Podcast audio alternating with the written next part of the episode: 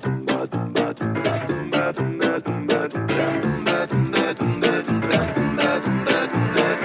Sejam muito bem-vindos, cinéfilos de sofá. Peguem sua pipoca de micro-ondas e vamos a mais um Sessão Aleatória. Nesse podcast, a gente sorteia um filme, debate temas inusitados, repletos de caracóis pisoteados, bandidos arrependidos, héteros tops curtindo futebol e também kitsunes inconvenientes. Simbora! Eu sou Bruno Trajano, vindo lá do Conversa Essa. E Marina, se você fosse participar do mercado editorial, qual função você gostaria de exercer? Eu gostaria de ser a fotógrafa que tira a foto do autor que vai na língua do, naquela dobra do livro, sabe? Boa, sim. Na orelha do livro. Isso, orelha, obrigada. Naquela dobra de marca-página que tem, eu gostaria de ser a pessoa responsável pelas fotos dos autores, entendeu? E bane a jaqueta preta. Ai, sim, pelo amor de Deus. E nada daquele fundo todo camuflado, esquisito, não. Editora Arqueira, queremos você aqui. É. Tom, se alguém fosse pensar numa peça de figurino, onde, pessoa assim, pensa nessa peça de figurino, ela lembra de você. Que peça de figurino é essa? Uma calça verde de lantejoulas. Nossa! Que isso, pô? Tênis verde, total. A partir de agora, então, todas as pessoas, quando virem uma calça verde de lantejoula, por favor, tirem uma foto e marquem o arroba Sartonzeira no Instagram. É isso aí. Dudu, Oi. você está numa competição cujo prêmio é 100 mil. Você pode escolher 100 mil se você quiser. Ok. 100 mil reais, 100 mil dólares, 100 mil. Mas é 100 mil. E você precisa cantar uma música que você sabe que você vai arrebentar cantando essa música e vai levar o prêmio. Que música é essa? Que eu vou arrebentar? Não, nenhuma. Não consigo cantar, ué. Você vai arrebentar. Você fala, ninguém tem uma performance tão incrível nessa música quanto eu tenho. Putz. Eu sei cantar Fogo e Paixão em inglês. Do Vando? Claro. Em inglês? Fazendo tradução simultânea? É claro. Com essa animação toda, eu não sei se você ia captar muito o público, não, mas tudo bem. Você se importa de dar uma palhinha pra gente?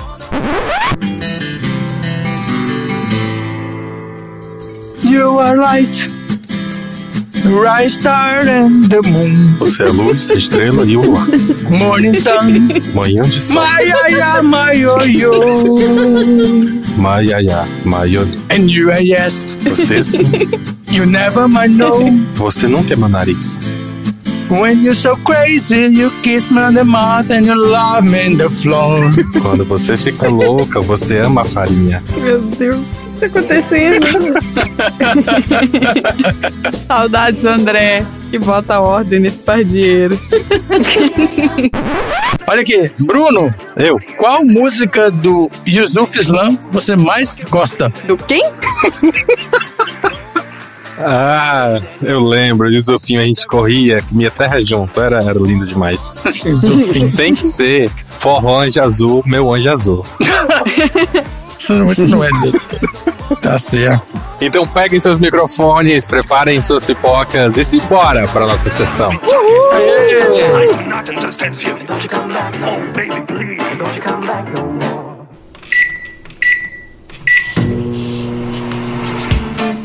Qual foi a última conta de luz que o senhor pagou, senhor Bull? 100 mil doletas. Você disse o quê?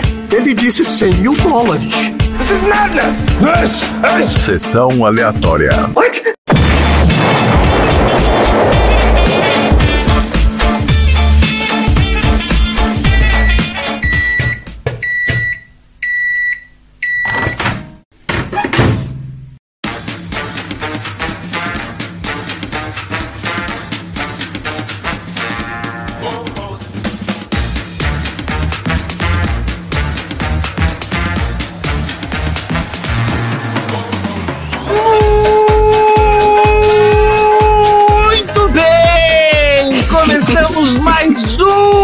Episódio do Sessão Aleatória, o podcast mais talentoso da Baixa Podosfera.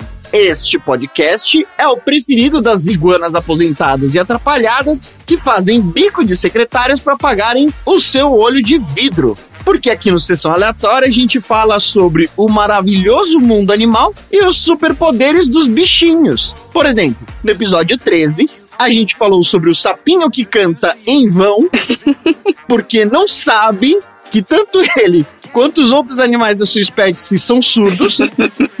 Ô, pecado. No episódio 22, a gente fala sobre a maior diva animal, host do TV Colosso. e no episódio 36, falamos do Psitacídeos. Olha Os aí. passarinhos mais cantantes desde o pintinho amarelinho. e como vocês puderam perceber, ainda estamos sem o nosso barítono dramático Andrezinho, que foi chamado para ser o mestre de cerimônias do oitavo simpósio dos compradores compulsivos de Funko Pop. Mas, para compensar, como vocês perceberam, nós trouxemos o nosso reforço de altíssima estirpe Eita. e polêmicas que esteve recentemente no nosso episódio sobre o Pequeno Príncipe. O aleatório número 16, Bruno Trajano. Idiota. Ele é escritor, Opa. locutor Check. e o dono do podcast Conversa é essa. Aê. Gravado diretamente dos estúdios do interiorzinho do Ceará. Brunão, muito obrigado pela sua presença. É muito legal ter você aqui com a gente. Ai, muito obrigado. Me sinto muito honrado. Queria agradecer a academia e menos o Chris Rock. Tá cancelado. Check. Canceled. E para você que está fazendo a sua primeira audição do Sessão Aleatória, como funciona o nosso podcast? O Sessão Aleatória ele tem o formato de um sanduíche. a gente tem a parte de cima, Uhum. Conhecido como pão. que é a parte onde a gente fala do filme sorteado na semana, conversa sobre as opiniões e impressões e traz algumas curiosidades de produção e bastidores. E na segunda parte, a parte de baixo, é a parte mais relevante em termos de conteúdo técnico. Onde falamos temas aleatórios inspirados pelo filme. Mas a gente nunca pode se esquecer de que a grande e principal parte é justamente a premiação mais importante do entretenimento do universo, que é o troféu aleatório. Isso aí. Quem não concorda, toma um tapa na cara no meio da premiação. No meio da premiação. Muito bom. Então, se você não viu o filme, ou viu e não gostou, não tem problema, porque aqui o filme é só a batata frita do nosso lanche principal, que são os assuntos aleatórios.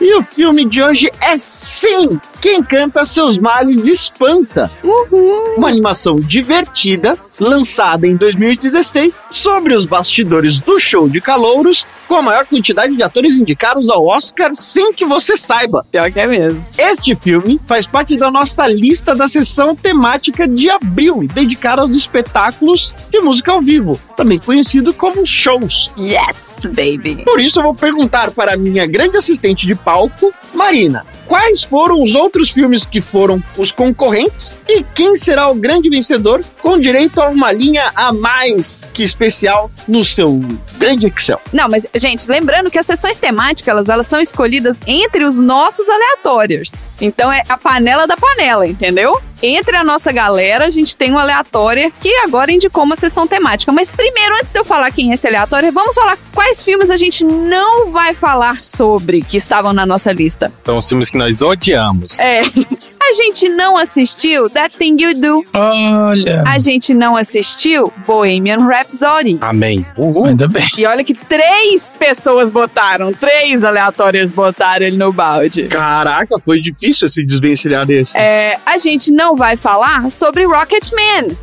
ah, bom. que pena. Muito bom. A gente não vai falar sobre Nasce uma Estrela. Ah, Juntos de Shallow Now. Esse eu nunca vi. E a gente não vai falar sobre a Escola do Rock. isso. Muito bom. Gosto muito. Ah, que pena. Pois é, mas vamos falar de sim. Quem canta os seus males espanta, que foi trazido nesse dia de hoje aqui pelo nosso aleatório. Olha que coincidência! Ah, não. Bruno Trajano, nosso Ah. aleatório número 16.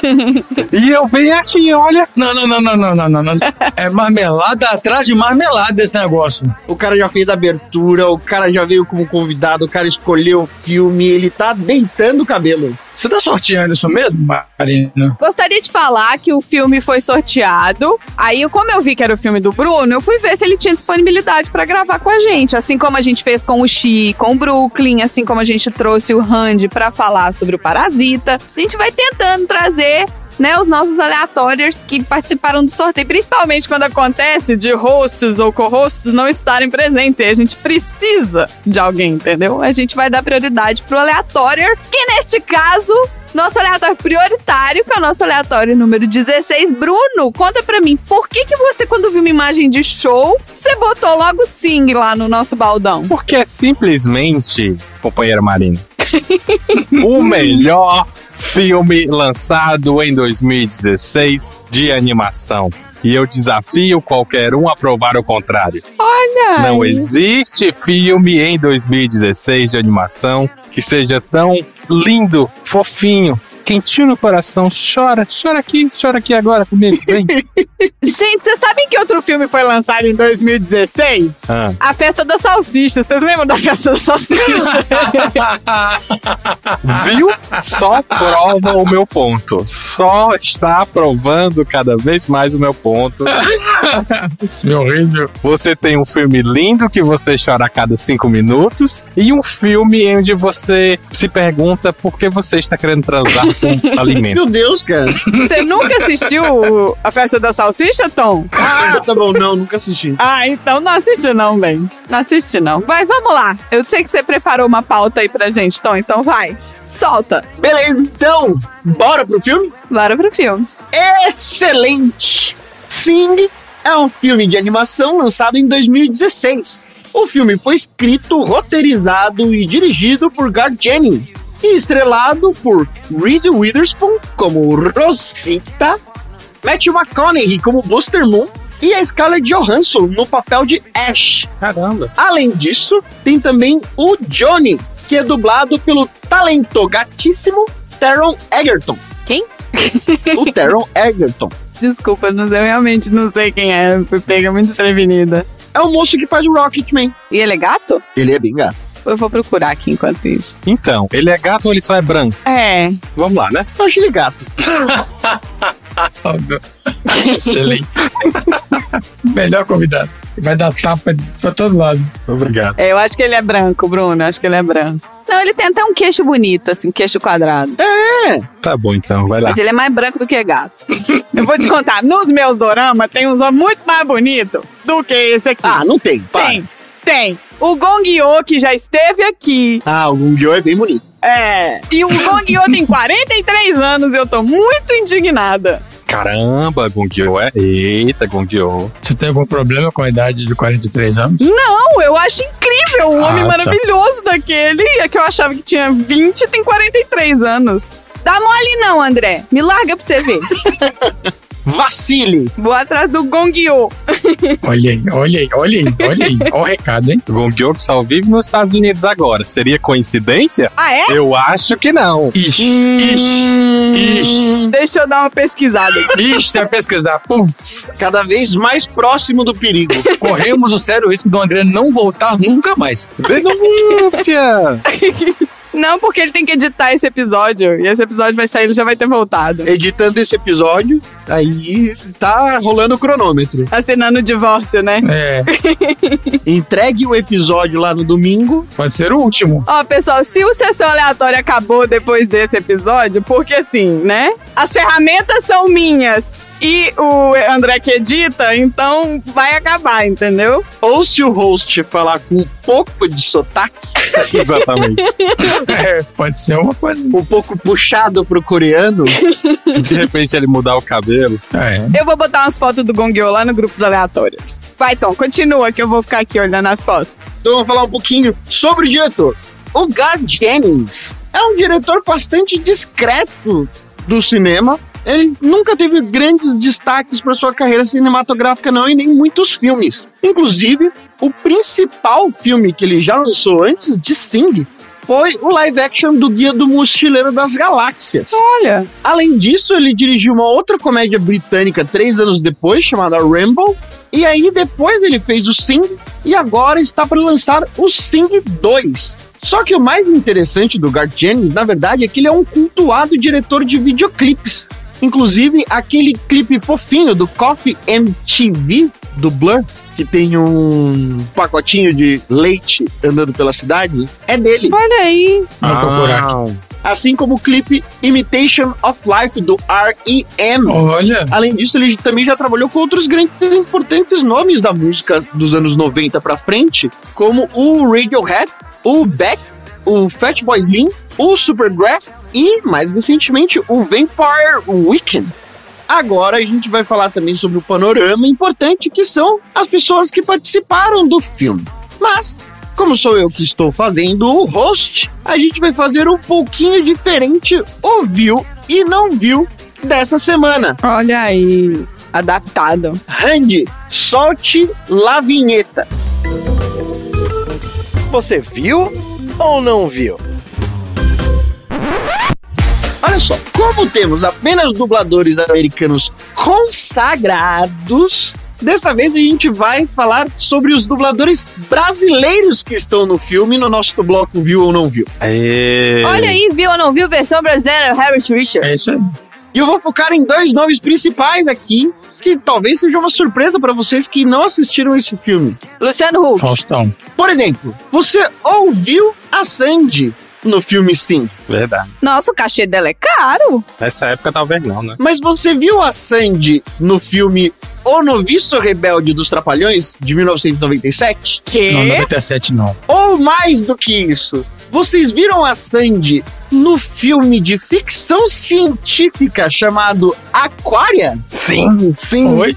Sim. Aquário não é aquele que teve uma polêmica lá que eles foram no Festival de Cannes, fizeram protesto na porta? Não, esse é outro filme. Não, esse é o Aquarius. Ah, achei que era a mesma coisa. Desculpa, confundi os filmes. ah, gente, mas desculpa, confundir Aquária com Aquários? O filme é um pouquinho diferente. então talvez você não tenha visto e confundido a Sandy com a Sônia Braga. É, não, eu assisti Aquários. Eu achei que a Sandy era figurante. Então eu vou dar aqui uma descriçãozinha rápida do que se trata o filme. O planeta Terra está devastado pela falta de água. Deserto e árido é a única coisa que resta, assim como poucos seres vivos que tiveram que se adequar a esse novo bioma. Isolados em pequenas comunidades que vivem separadas por imensos desertos, e tá um grupo de pessoas que sobrevivem com a pesca e a água captada por um reservatório ultramoderno. E no passado não muito distante, da época do filme, este mesmo local era uma vila onde Bartok e Nara, dois importantes cientistas, trabalhavam no desenvolvimento de uma máquina que gerava água. Cantavam Dig Dig Joy, Dig Joy, boy. Vem brincar comigo. No Beach Park. no Beach Park. Porém, o seu plano foi abortado por um grupo de nômades mutantes que mataram o casal de cientistas e destruíram a vila, ficando nela somente o assistente do casal, Gaspar, e a filha do casal, a Kim. E aí elas tiveram que formar um poderoso Megazord.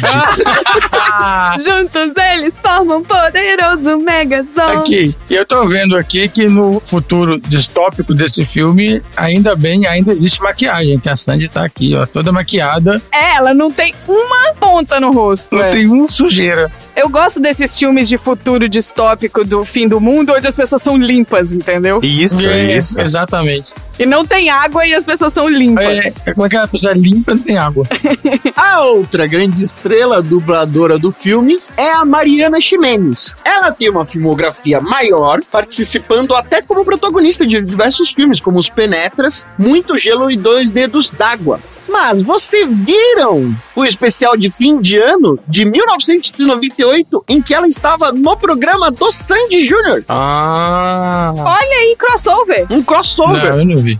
E mais do que isso, vocês a viram no clipe de Ana Júlia do Los Hermanos? Ah, isso eu vi. Ah, não, lá, Júlia, todo mundo viu. Ah, esse aí todo mundo viu. Quem não viu foi o próprio Los Hermanos, que odeia, inclusive. Para quem nunca viu o clipe, eu vou fazer uma resenha rápida aqui, Do clipe. a sinopse do IMDB do clipe do Los Hermanos. Eu já amei esse episódio. O clipe se passa num baile onde a Ana Júlia chega com as suas amigas trajadas com um vestido de época dos anos 50, mas só elas se vestem assim. Assim, que é assim que funciona a vida. Elas são cringe. O restante das pessoas do baile se vestem como pessoas normais datadas do ano 2000. Mas, de repente, elas resolveram ir assim e foda-se. Na mesma festa tá o narrador e o perdedor da história. O menino que canta o Ana Júlia. Assim também como está o cara, que é o playboy adolescente Aí é heterotop. que namora com a Ana Júlia. E ao fundo toca uma banda chechelenta com um dos piores solos de guitarra da história, chamada Los Hermanos. Eu amo que eu não sou a pessoa mais polêmica do episódio. Aí a coisa desenvolve, cria um contorno dramático, aquele sei que você. Nana, aquela fuleiragem toda. Onde o protagonista fica o tempo todo stalkeando a menina no baile. Aí lá pro final, ela tá saindo de rolê da festa com o cara, ela vira pra trás e dá um sorriso pro menino que é o protagonista da história. E aí ele fica se sentindo todo todo, achando que só porque ela deu um sorriso é mais importante do que ela ter saído fora de mão dada com o cara. E aí ele ficou ali alimentando algum tipo de esperança, quando na verdade a Ana Júlia sente ali algum tipo de atração grande por heterotops adolescentes. Correto. É, eu tô tentando tirar um screenshot pra poder botar no grupo dos aleatórios, mas a qualidade tá tão anos 90 aqui que não dá, não dá pra você ir. Quando pausa, fica tudo borrado. Aí, desculpa, gente, eu só mandei o link no grupo dos aleatórios do clipe. Caso você esteja querendo que uma música fique na sua cabeça igual um chiclete durante uma semana, assista esse clipe. Ou Baby Shark. Ou assiste a versão meme. E bora então pra falar sobre o filme, sobre a sinopse do filme. Vamos lá. Bora. Vamos começar então a nossa conversa com a sinopse da maior instituição sagrada barra enciclopédica aleatória da sétima arte, o IMDB. E vamos ouvir o que o IMDB tem a dizer sobre o filme Sing. Numa cidade de animais humanoides, o dono de um teatro organiza uma competição de canto para salvar o seu teatro. É isso. É, Ah, sim. errado não tá. Tá certíssimo. Eu só corrigiria, eles não são humanoides, eles são bípedes. É, eles são animais Eles são antropofizados. antropomorfizados. É isso aí, Dudu, que não é humanoide, são animais antropomorfizados. São animais com comportamento similar ao dos seres humanos. Roupinha, E todos, os que eram pra andar de quatro patas, anda de duas e vira bípede. isso. É. Menos o caracol, coitado. Eu vou fazer aqui a sinopse do Sessão Aleatória. Buster Moon é um koala super otimista que está em uma situação tão crítica com o seu teatro que mora nele mesmo e ainda por cima está em risco de perdê-lo. Como ama o teatro e seu pai trabalhou duro para conseguir sustentar esse teatro da maneira que ele tanto queria, o Buster Moon tem uma ideia inusitada para salvar: fazer um concurso de talentos. Assessorado pela desastrada e divertida Miss Crowley, que no filme é interpretada pelo próprio diretor do filme, Ah, é? Olha, é, por acidente, o anúncio do prêmio para o vencedor sobe alguns zeros, saindo de mil para cem mil dólares. O flyer acaba voando por toda a cidade, indo de encontro a cinco talentos desconhecidos. A Rosita, que é uma leitoa doméstica que desistiu da carreira de cantora na adolescência para viver uma vida de dona de casa, onde é constantemente rejeitada pelo marido, viciado em trabalho, e ela vive somente para cuidar dos seus 25 leitõezinhos. Tem também a Ash, que é uma porco-espinho punk, que tem um namorado que atrai. Temos o Johnny, que é o gorila das montanhas, que tem sérios problemas de relacionamento com seu pai. Seu grande sonho é ser um cantor, embora seu pai quer que ele siga o caminho dele, que é ser um criminoso. Temos também o Mike, que é um rato ambicioso, que quer conquistar uma garota. Assim como temos também a Mina, que é uma elefantinha que tem uma bela voz, mas o seu medo do palco impede que ela consiga realizar o seu grande sonho. E por fim, a gente tem o Gunter, que é um porco super otimista e engraçado e talentoso que sempre busca o lado positivo das coisas. Obviamente que Buster Moon não tem o dinheiro para pagar o prêmio do concurso que ele criou, já que ele já estava muito endividado. Mas ele acaba decidindo seguir com o evento às custas de muito empréstimo no banco. Porém, o caminho para o sucesso pode se revelar difícil, tortuoso e com consequências drásticas, tanto para os participantes como para o próprio Buster Moon. Enquanto acontecem os ensaios, acontece um terrível acidente, levando o teatro a uma destruição completa. E o Buster Moon acaba sem esperanças e decepcionado consigo mesmo por não ter cuidado do legado do seu pai. A partir daí, o concurso toma uma outra dimensão, onde os animais tentam levantar fundos de qualquer maneira para a reconstrução do teatro. O evento deixa de ser uma competição e, contagiado pelo entusiasmo dos seus novos amigos, Buster decide seguir com um evento como pódio, inclusive transmitindo ele pela TV, acreditando que o talento de seus amigos seria o suficiente para atrair a audiência que, por sinal, dá muito certo. No fim, ele acaba tendo a aprovação de Nana, uma antiga vedete de muito sucesso, que, de surpresa com a capacidade do neto para a administração e a sua obstinação, decide usar o seu dinheiro na reconstrução e recompra do teatro. E eu vou dar aqui um momento para mim de muita honra para falar a seguinte frase. E é isto o filme. Olha aí, apropriação indébita da frase do nosso host. E aí, o que, que vocês acharam do filme? Como foi pra vocês? Vocês já tinham visto esse filme? Eu já tinha visto. Eu já tinha visto O também. melhor personagem é a iguana idosa. Não tem. De longe. É muito bom, é sensacional. Gosto muito, gosto muito. Eu, inclusive, tô montando um personagem pra jogar lá no RPG Mind, que é uma velha maluca. Eu me inspirei muito nessa iguana. Nossa. Muito bom, velhos malucos. Mas todo mundo é muito legal. É. Chega numa idade que foda-se qualquer coisa, né? Whatever, aí você pode ser maluco. Assim, eu não cheguei nessa idade, mas pra mim também foda-se qualquer coisa. Mas assim, eu gosto muito desse tipo de filme, sabe? Filme que tem um momento musical no filme, entendeu? Não é uma Uhum. música de fundo e também não é um filme musical cantando, mas você para e tem uma performance. Isso. São trechos, né, de músicas. E o fato de ter músicas conhecidas. Ah, é um filme good vibes, né, gente? É um filme bonitinho. É. Nossa, super. Visualmente sim. lindo, as músicas super animadas. Não, eu acho assim, uma excelente escolha. Principalmente vindo do Bad Vibice, que foi o filme semana passada. é bom dar uma quebrada. Não, mas esse filme ele é muito, muito, muito lindo. Eu assisti a primeira vez, eu não tinha notado. Acho que na primeira vez que eu assisti, eu tava muito só pela história. E nessa segunda vez que eu assisti, todo o início dele é muito bonito, sabe? É da Pixar esse filme? De quem que é esse filme? Era Illumination Studios. Faz o malvado favorito. O que é surpreendente, inclusive. Esse foi o negócio que mais me veio à mente, assim, principalmente no momento do acidente, onde é um show. A maneira como eles conseguem fazer toda a computação gráfica, de fazer poeira, água, concreto caindo, eles gritando ao mesmo tempo. Eu falei, nossa, caramba, que bem feito quando não se trata de algum grande estúdio como a Pixar fazer grandes eventos assim e conseguir dar conta. Achei um baita momento. E também achei que eles não tinham como errar na escolha dos cantores desse episódio. Tem o Teron, que é um baita cantor. Tem a Vanessa Camargo. Hudgens. Ah, Vanessa Hudgens? tem a Vanessa Camargo como dubladora. Tem a Sandy como dubladora. Foi cara essa produção aí, hein? É, menina. Tem o Fiuk antes do BBB. Quem? O Fiuk. O Fiuk é o principal. Ah, é verdade. Tem o Fiuk como dublador também. Ah, mas ele era baratinho antes do BBB. Não, ele não era, não. É filho de Fábio Júnior, né? Então você bota É. lá. é. E é muito irônico colocar o Fiuk pra falar sobre uma questão paterna dentro do filme.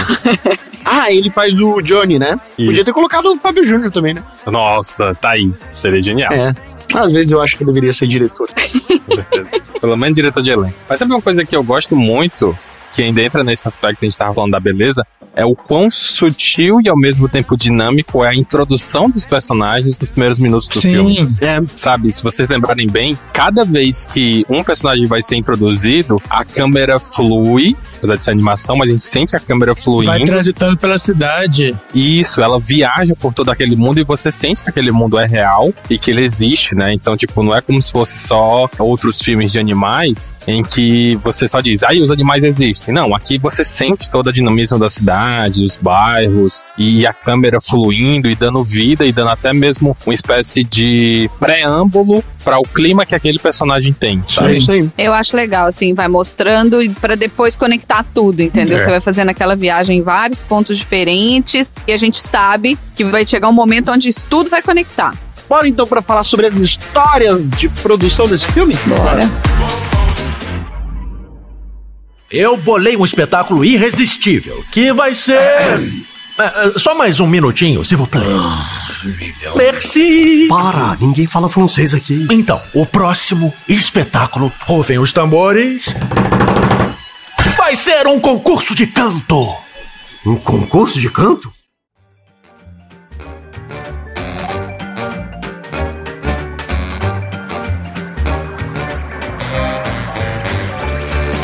Então vamos lá.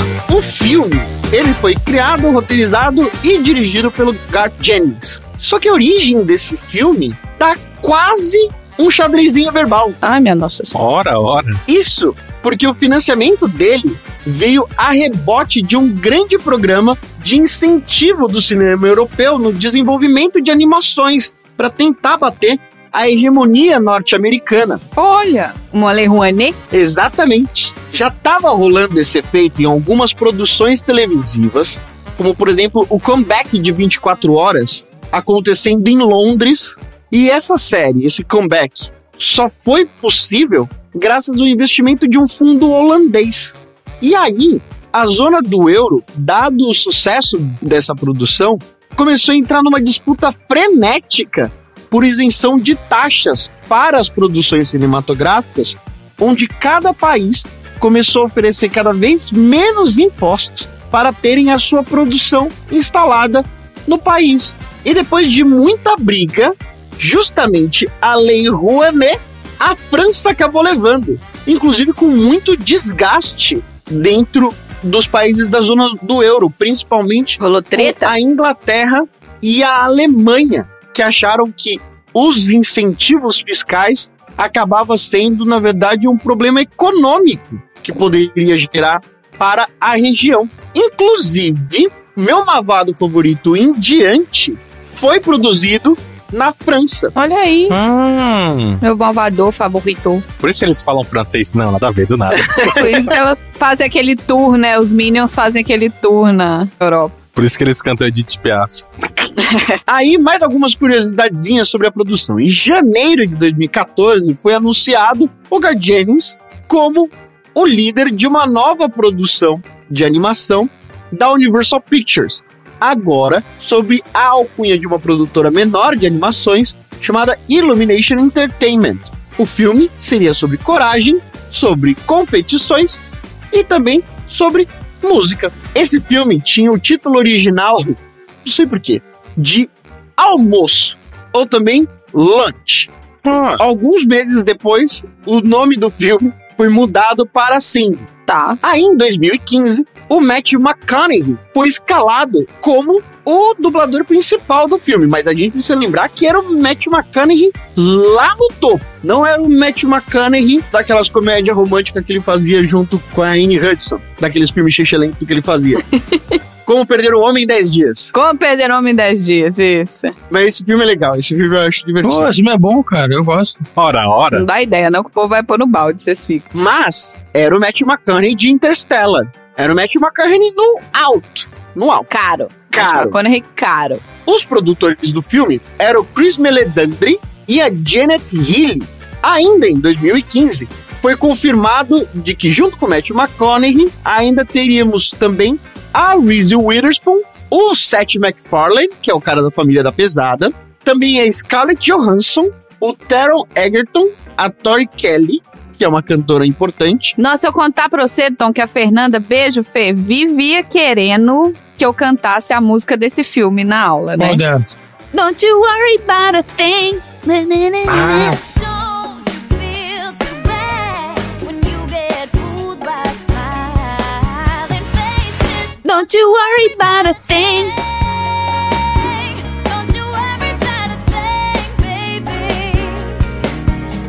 A Fernanda queria, porque queria, porque queria que eu fizesse essa música. Aí não fiz. Desculpa, Fê, beijo. beijo. beijo, Fê. Beijo, Fê.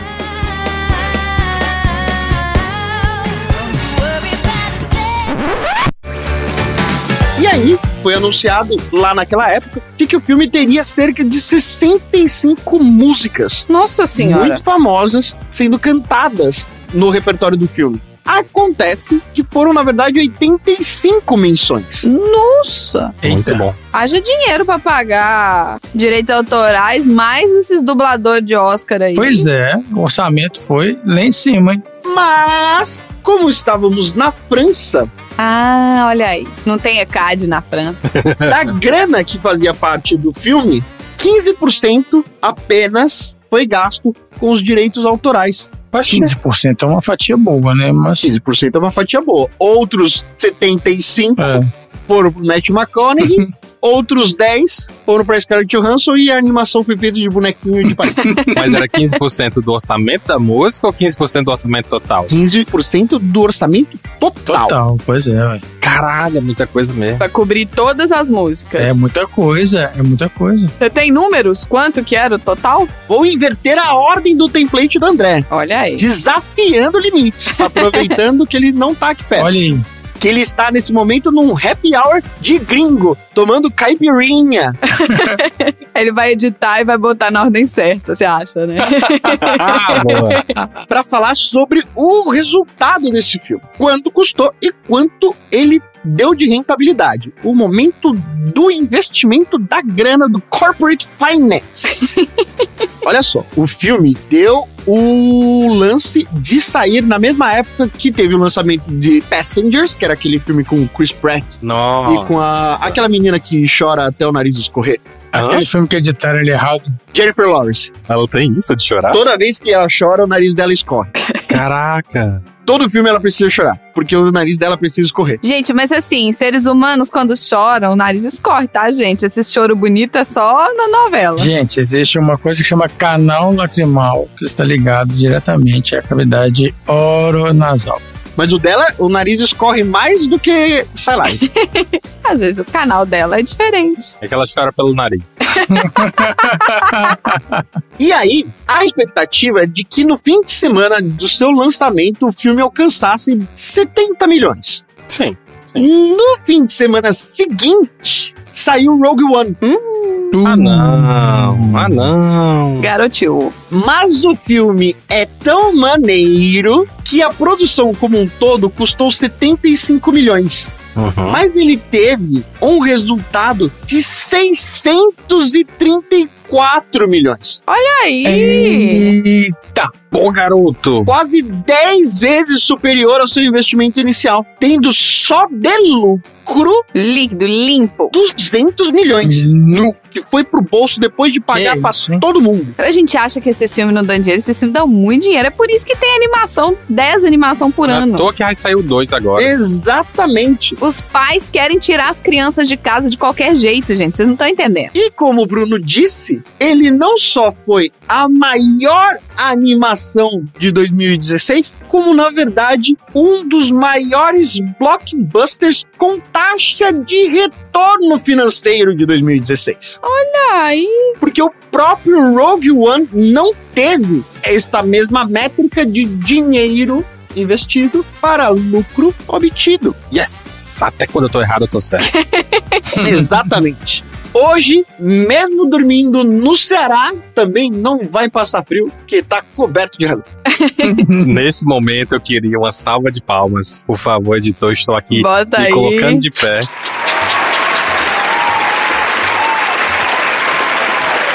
Porque esse foi o melhor uso do jargão coberto de razão já usado na podosfera.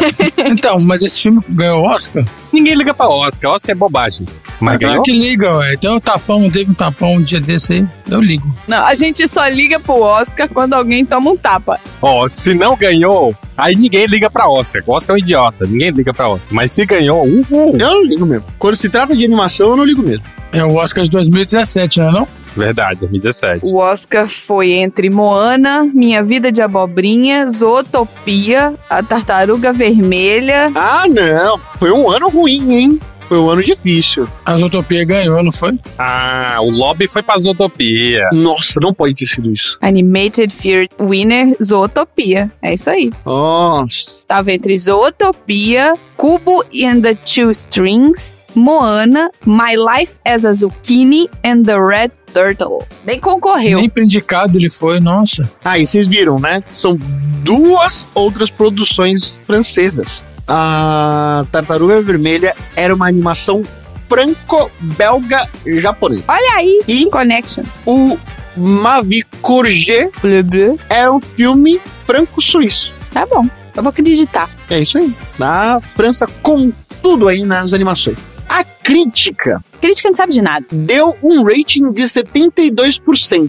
Especialistas disseram que é uma animação bastante feliz e cheia de energia. Um entretenimento de qualidade de aquecer os nossos corações, como disse o próprio Bruno. Olha aí. É sobre isso. No Metacritica, ele tirou um 59 de 100, que deram ali algumas informações com relação de, é, mas ele não tem como animação aquele lance que os norte-americanos estão muito acostumados, que é o de dar uma grande lição de moral. E não tem bem versus mal também. É, e não tem esse lance de um grande vilão, não sei o quê. Então isso pra eles, é, americano não consegue lidar muito com esse lance fora do storytelling. E alguns disseram também que não é um filme muito engraçado, com grandes performances musicais, mas as músicas em si não eram músicas que acabaram caindo no gosto popular. E então é isso, gente. Bora pro troféu aleatório? Bora pro troféu. Bora. Troféu aleatório.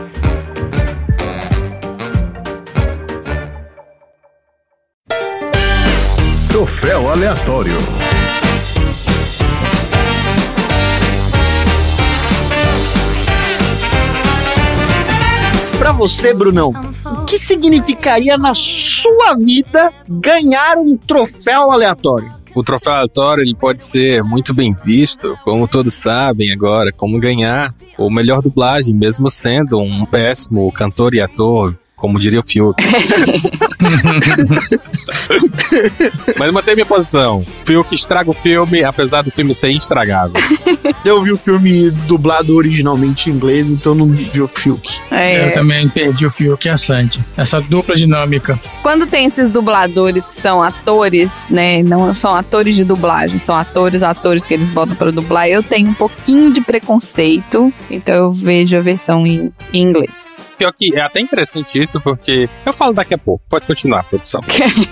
Dudu, qual é o seu troféu aleatório? O meu troféu Lulas Mexeriqueiras, que ficou observando confusão alheia, vai para as Lulas que estão naquele painel no restaurante, quando o Koala leva o sanduíche e apronta a confusão. Sim. Ficam lá, as Lulas ficam. Duas Lulas, tem milhares de Lulas, duas param pra olhar. Olha, são as lulas luminosas. Lula Molusco. E você, Marina? Qual é o seu troféu aleatório? O meu troféu aleatório é o troféu A Fruta Não Cai Longe do Pé, que vai para todos aqueles porquinhos fofinhos. Os filhos da Rosita, que quando ela botar a música no carro, eles balançam a cabeça assim, ó. Hum, hum, hum, hum. Então, assim, as crianças também são musicais, as crianças dela. Então, eu vou dar 25, né? 25 troféus aleatórios para todos os porquinhos. Frete caríssimo. É, frete vai ficar caro, vai ficar pesado. Vai ser 25 medalhas. Pronto. Não vai ser troféu. Vou derreter o troféu, vou fazer 25 medalhas e vou dar pra todos os porquinhos. E você, Brunão? Qual é o troféu aleatório? Nesse momento, Selene, gostaria de agradecer à academia e estar dando agora esse troféu anunciando para Lala Land. Mas olha só, eu tenho um troféu Melhor Zootopia do Audiovisual, que esse filme, como eu falei lá no início, ele consegue fazer o que Zootopia prometeu e não cumpriu, o que Beastars tentou e só deixou todo mundo aí no mundo do anime um pouquinho oriçado, o que todos os outros filmes de animaizinhos falantes vivendo em sociedade, sociedade humana, como humanos, tentou e não fez. Porque você percebe que todos os animais estão incluídos Todos eles estão juntinhos, todos eles estão participando. Então você tem réptil, mamífero, lagarto, você tem lula, você tem rato, você tem Caracol. e caracóis. Então isso é muito importante. É a inclusão dentro da exclusão do mundo animal. Isso aí. Eu também quero dar o troféu de melhor apresentação de personagem, porque esse é o troféu técnico da categoria Não Sabemos o que estamos fazendo. Vocês notaram, agora eu vou dar um de tom, que o cara que esmaga o caracol, ele aparece preso na cadeia e depois no final ele aparece solto? Olha, Olha não aí. reparei. Eu achei interessantíssimo, porque tem um arco de personagem que você nota ali só no, no subtexto. É o arco do figurante. Sim. Ai, que legal. Olha só que legal. É muito interessante. Você reassista o filme e perceba. O nosso Búfalo, que tem um cabelinho ali querendo ser um Black, ainda não chegou lá. Força Guerreirinho, você consegue. Ele amassa o caracol, ele vai pro hospital, ele é preso, é condenado, ele recebe visita, mas no final do filme ele é libertado, porque esse é o sistema que funciona. Legal. Crítica social foda. E o meu troféu, Ratimbum, vai pra Geringonça. E a mina faz Sim. quando ela precisa ficar fora e deixar todos os seus 25 porquinhos leitõezinhos pra acordar de manhã e fazer o café. Eu achei incrível a geringonça que ela faz. Tanto a hora que dá certo quanto a hora que dá errado. Engenheira, ela é Mas engenheira. vocês são um pouquinho nenéns, vocês não vão saber as geringonças que tinham no Ratimbum. Lógico que eu sei o que que é Ratimbum. É no Ratimbum, não é no Castelo Ratimbum. A abertura do Ratimbum era uma geringonça dessa. Pra soprar a vela É, do ué. bolo. Isso aí. Olha aí como é que É eu isso sei, aí. ó. Percebeu a Aí o bolo vai na sua cara depois. Senta que lá vem a história. Senta que lá vem história. E no Castelo Ratimbum também tinha geringonça. Eu vou contar para a moçada como fazer. Esse é no Castelo Ratimbum Não, Castelo Ratimbo é lava a mão. também. E do ratinho que ensina a tomar banho. O É. meu pé, meu querido pé, que me aguenta o dia inteiro. Compre já o seu CD Ratibum pela versão Marina. Compre agora. Disponível em todas as lojas. E antes de ir para os nossos assuntos aleatórios, a gente tem algum recado para ser dado? A gente sempre tem recados para ser dados, então você, ouvinte do Sessão Aleatória, você que chegou aqui hoje, você que começou a escutar a gente recentemente, a gente tem aqui no post do episódio o Linktree do Sessão Aleatória no nosso baldinho de pipoca para você mandar o seu filme, pra gente gravar um podcast todo focado no filme que você mais gosta. Manda pra gente, tá aqui no post do episódio, mande a sua sessão aleatória, manda pra gente o seu filme, fala por que que você quer que a gente faça, né, um episódio sobre esse filme. O Baldinho, ele é um grande sorteio, onde a gente sorteia os filmes, afinal, o aleatório no nome tá aí pra isso. E se a gente sortear o seu filme, você se torna automaticamente um aleatório.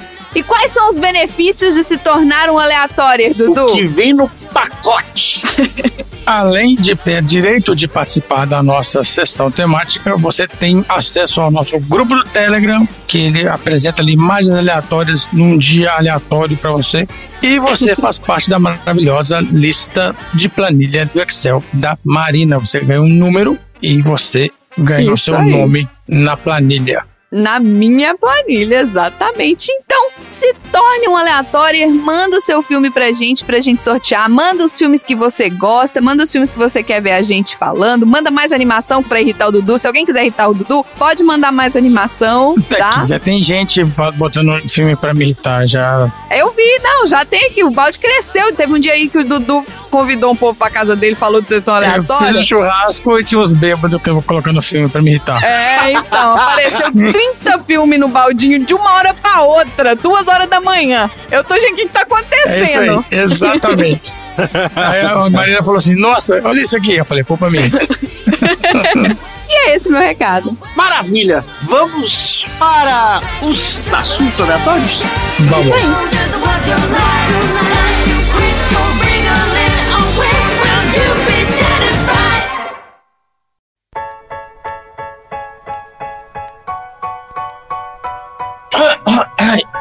Minha pastilha. pastilha. Preciso de pastilha. Ah, tem pastilha aqui. Peraí, vou pegar a pastilha, peraí. Vai lá, vai lá pegar a pastilha.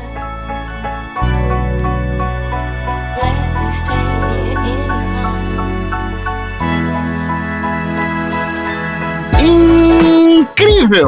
Dudu, qual é o seu tema aleatório? O meu tema hoje vai ser patrocinado pelas pastilhas Ciflogex. Tava rouco, viu? Pastilha! Oferecimento de pastilhas Ciflogex. Ao prestar estamos no médico de braço postado. Naquela cena que o carneiro tá nadando na piscina, de boa, toca uma música chamada Wind.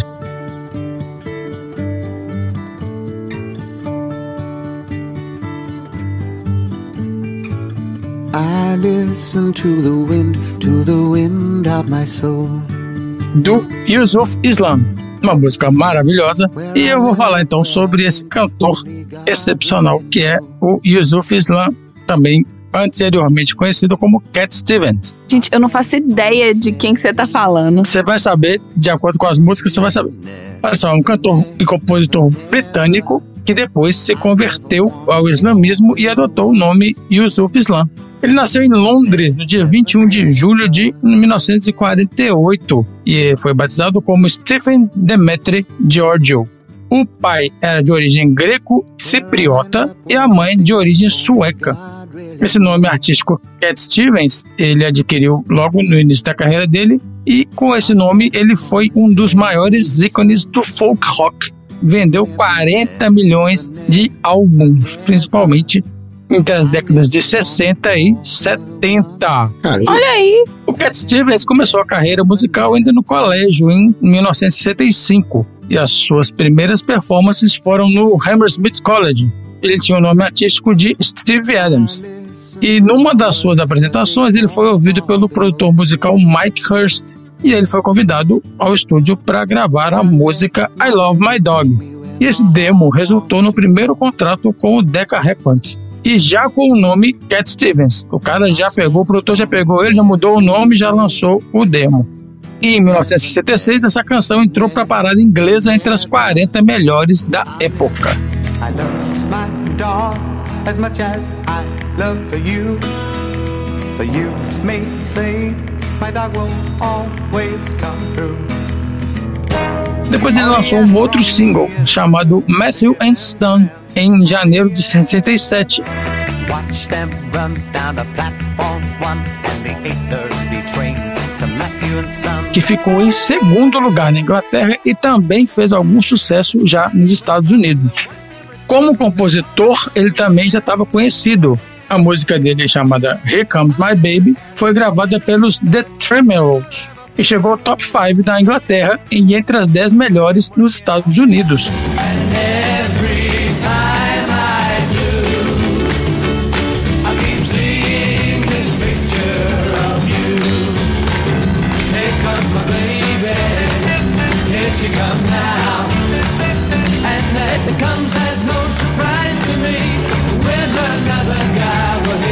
Logo em seguida, então, ele decidiu produzir seu primeiro álbum, também chamado Matthew and Son, que foi seu primeiro passo para um lugar entre os 10 melhores no mesmo ano. Marina não conhece ainda o Cat Stevens. Eu tô botando uns clipes aqui pros ouvintes nossos aleatórios verem. Mas continua. Olha só, o quarto single dele, A Bad Night, de 67 também, ficou entre as 20 melhores do ranking, mas das mais ouvidas, e não era um lugar tão bom comparado aos sucessos anteriores.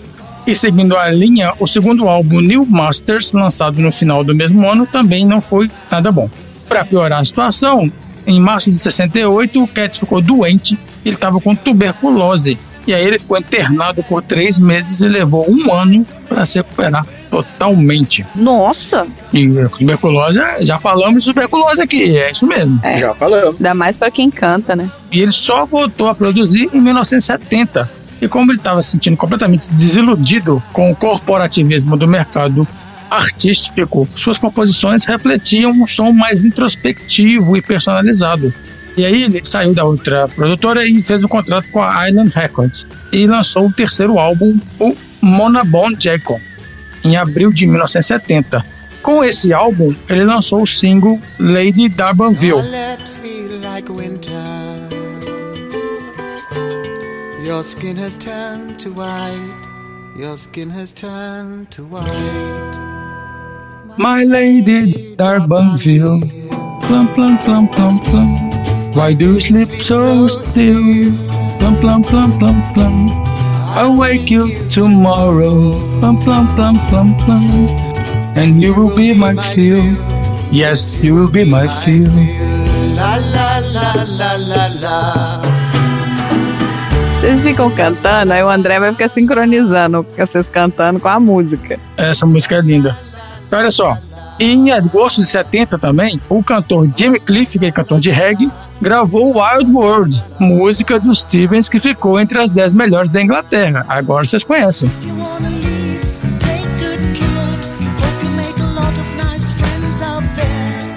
Just remember, there's a lot of bad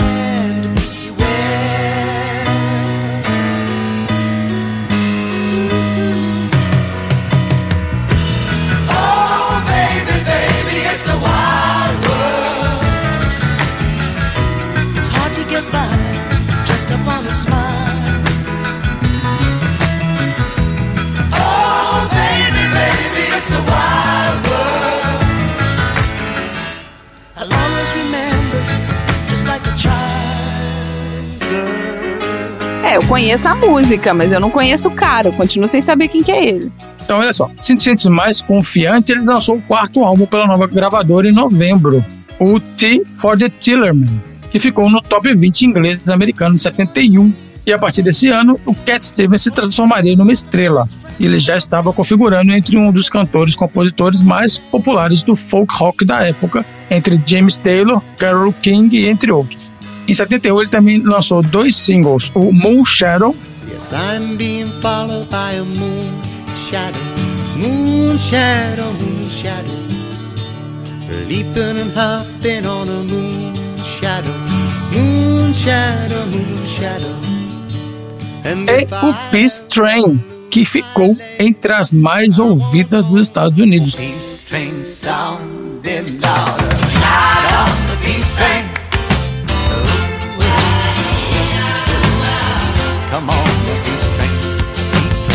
Essa música é a mais conhecida do Cat Stevens. Trem mijado? Não, Peace Train, Trem da Paz.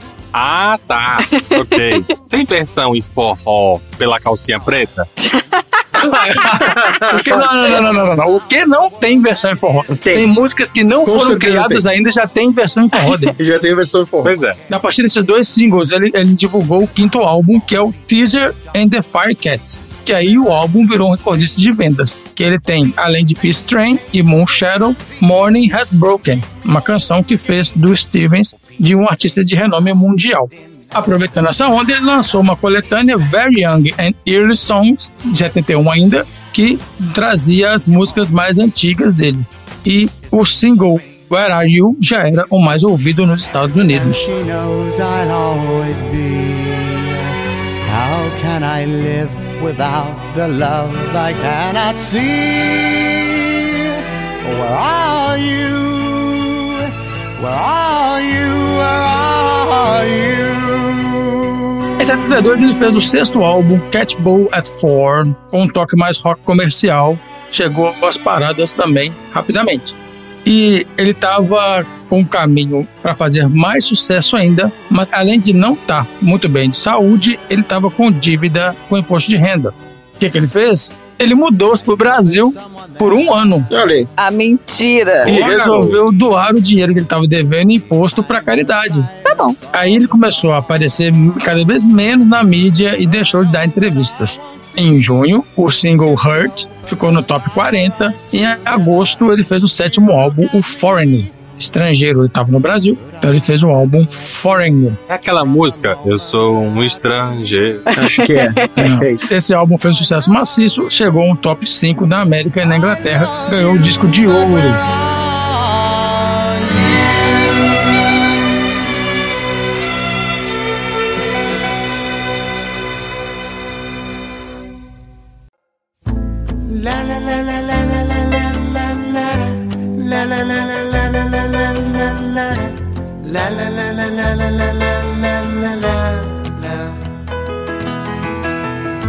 Oitavo álbum, em 74, tem um título meio diferente: Buddha and the Chocolate Box. O Buda é a caixa de chocolate. Esse disco foi um hit também, como de costume, e ele lançou também para aproveitar mais um disco, um Greatest Hits, que vendeu mais de 3 milhões de cópias somente nos Estados Unidos. Ele ainda lançou um álbum chamado Numbers, que ficou pronto em novembro desse ano, mas não fez sucesso. E aí ele demorou 18 meses para fazer um outro disco, o Itso, que recuperou um sucesso comercial com o disco de ouro em apenas um mês. Só que aí, no dia 23 de dezembro de 1977, como resultado do que pareceu uma decisão pensada há tempos e devido aos acontecimentos na sua vida e uma necessidade pessoal, o Stevens se tornou oficialmente muçulmano e mudou o nome para Yusuf Islam. E depois dessa mudança radical, ele lançou um, um álbum Back to Earth em dezembro de 78 e teve uma vendagem modesta. Depois desse álbum, ele se retirou do mercado da música pop. É o famoso tá bom, né? Chega, né? Se dedicou a um casamento arranjado na nova religião e teve cinco filhos. Ele realmente virou muçulmano e seguiu todas as leis do Corão e todos os costumes. Ele destituiu-se de todos os seus bens e fundou uma escola muçulmana perto de Londres. E ninguém ouviu falar dele por cerca de 10 anos. Olha aí. Em 78 ele sumiu. Reapareceu então no final da década de 80, chocando os amigos e os fãs e levantando uma polêmica, porque ele estava apoiando nessa época abertamente a pena de morte imputada ao escritor Salman Rushdie pelo livro Versaculos Satânicos, uma crítica ácida ao islamismo. E quem pediu a cabeça do Salman foi o Ayatollah Khomeini. Só que aí, claro que então o Yusuf ganhou antipatia de algumas rádios que passaram a boicotar a obra dele e outras bandas que tinham regravado o sucesso sofreram com essa posição dele. A banda Ten Thousand Maniacs gravou Peace Train e eles se viram obrigados a apagar a música do disco de 1978. Vai, não pesquisa não pra você ver, antes de você regravar as músicas. Mas o Yusuf reclamou também que as declarações dele foram manipuladas pela mídia, mas não adiantou muito não. Mesmo assim, as canções dele continuavam ainda populares, principalmente as da época pré-islamismo.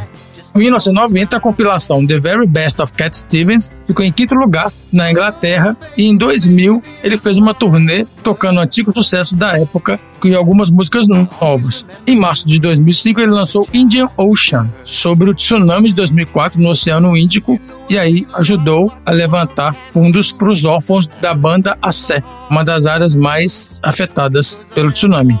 E em 2006 ele voltou para a música pop com o disco Other Cup coincidindo com o 40 aniversário do lançamento do seu primeiro álbum. Em 2009, ele gravou uma música com George Harrison, The Day the World Gets Round, e o dinheiro arrecadado foi doado a pessoas vítimas da guerra na faixa de Gaza. Mas aí, Dudu, no retorno dele, ele ainda retornou como Yusuf. Sempre, sempre, sempre como Yusuf. Não, não, ele abandonou como Cat Stevens, ele abandonou.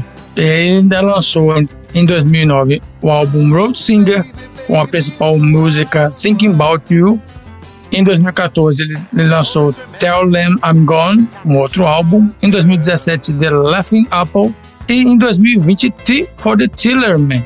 Em 2021, seu álbum de maior sucesso, o Teaser and the Firecat, fez 50 anos, comemorou 50 anos, junto com os singles Moon Shadow e Peace Train. E ele tá aí até hoje, e na década de 60 e 70 foi um dos grandes compositores aí do folk rock mundial. Músicas geniais e maravilhosas. Eu contar pra vocês que eu já tive um ex-namorado que ele tinha uma banda de folk rock. Caramba. Olha aí. Ele tocava violino e o irmão dele era da banda dele e tocava flautas. Ele tocava umas sete, oito tipos de flautas diferentes. Com certeza eles tocavam alguma música do Cat Stevens. Ah, Eles foram bem pro lado indie da coisa. Eles tocavam muito aquela que era assim, ó. tan, tananan, tan, tan, tan, tan. Não é do Cat Stevens, não. Mas que tem aquela flautinha.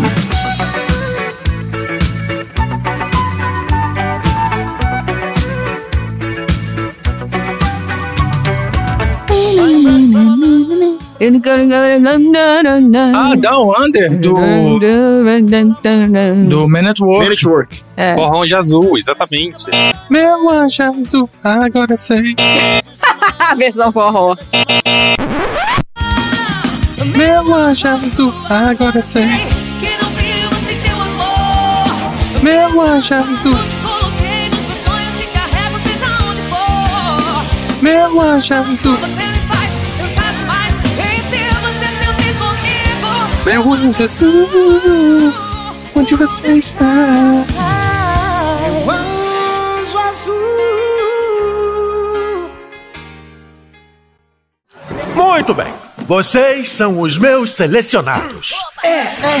Esse, meus amigos, é o momento mais importante das nossas vidas. É, não, não, não, não, não, vocês não. Eu já dispensei todos os grupos. Podem ir. Hum, não, não, não. É, eu sinto muito, mas todas as vagas já foram preenchidas. Não, não, não, não. Olha, é, não vai rolar.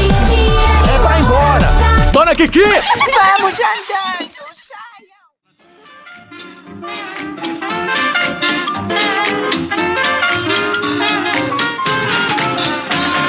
Marina, qual que é o seu tema aleatório da semana? Bom, gente, toda apresentação, toda performance, por mais que a- o pessoal ensaie, né? Você tem todos os dias de ensaio, você tem a preparação. Chega no dia do show em si, existe uma preocupação extra. Que- Tem gente que se preocupa bem antes, tem gente que só preocupa na hora e tem gente que depende dos colegas de banda chegar lá e falar assim: Tó, é isso aqui.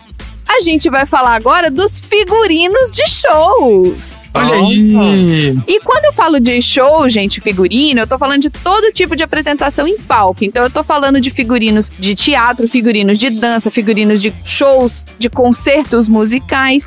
Mas quando a gente tá falando, por exemplo, de dança de salão, Qualquer pessoa que esteja aprendendo dança de salão ou que já dança dança de salão sabe que existem estilos diferentes de roupa para você usar. Porque existe aquele figurino que é o figurino para você praticar, e existe o figurino que é o figurino para você se apresentar, que é aquele elegante, brilhante, sensual, né? E tudo isso.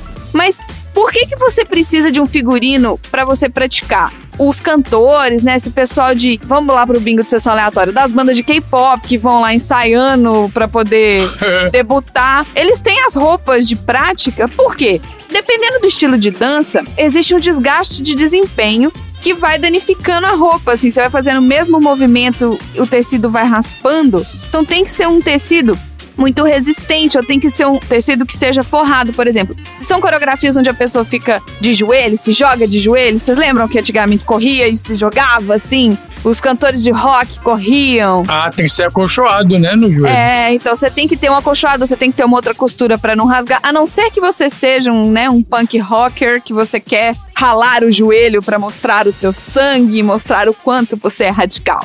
Agora, voltando pra dança de salão, eu acabei focando muito na dança de salão porque você tem aqueles figurinos e o figurino me lembrou muito o figurino da Rosita, né? Que é muito parecido com aqueles figurinos de dança de salão. Na dança de salão, as mulheres geralmente usam vestidos e os estilos de música mais tradicionais, como por exemplo uma valsa, os vestidos são mais longos, são mais rodados. Já quando você tá dançando uma música, por exemplo, um samba, uma salsa, os vestidos já são mais curtos. O vestido pode ter diferentes características, independente do estilo de dança que está sendo escolhido.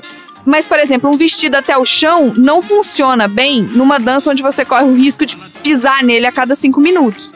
Um clássico vestido de baile preto longo é sempre uma aposta segura quando você tá fazendo uma apresentação, por exemplo, uma apresentação de dança e tudo mais. Porque todo mundo fica lindo de preto.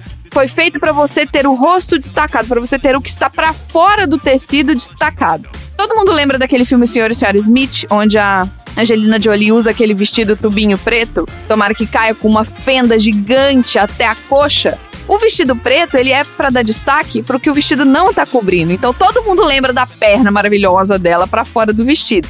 Agora, Embora o preto seja uma cor muito utilizada, incluindo em dança de salão, existem as opções de cores e existem aquelas figurinhas que são combinando. Todo mundo já viu, né, um dança dos famosos, é dança dos famosos do Faustão, que não é Faustão? Sim. Sempre tem os parzinhos, né? E o parzinho usa lá, sei lá, o cara usa a camiseta que combina com o vestido da menina. Sim, sim. Sempre tem essas combinações. Agora, eu queria falar, a gente, né, tá falando muito sobre figurino de dança, de salão, mas a moda e a música, elas estão muito ligadas. Porque quando a gente tá falando dos festivais de músicas, dos shows de estádio, os shows de rock, etc., os músicos, bom, sem as roupas, obviamente eles estariam pelados, mas além disso, eles estariam perdendo uma ferramenta chave do branding deles, que é uma maneira de comunicar quem eles são para o público. Então, você vê que, por exemplo, as melhores fantasias de turnê podem gravar um artista no seu cérebro. Um figurino específico vai trazer uma memória muito física daquele cantor ou daquele artista. E hoje, vestir esses artistas é um negócio maior do que nunca para as marcas. Por exemplo, a Calvin Klein foi lançada como o parceiro oficial de vestuário da turnê Purpose, do Justin Bieber. Então, todo mundo, os bailarinos do Justin Bieber, etc., só vão vestir Calvin Klein, porque é o parceiro oficial do Justin Bieber. E assim, gente, já saiu os ingressos aqui, tá tudo esgotado. Estádio, né, Madison Square Garden, tudo esgotado.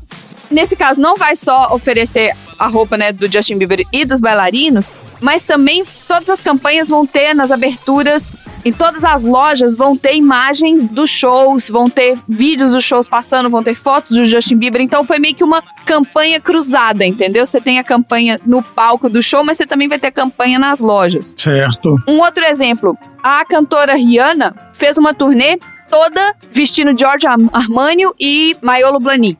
Eu não sei quem é Malandro Blahnik, mas eu acho que é sapato. Eu devo estar errada, provavelmente. Mas, tipo, foi patrocinado pelos caras? Eles fazem Não é alguma patrocinado, é uma colaboração.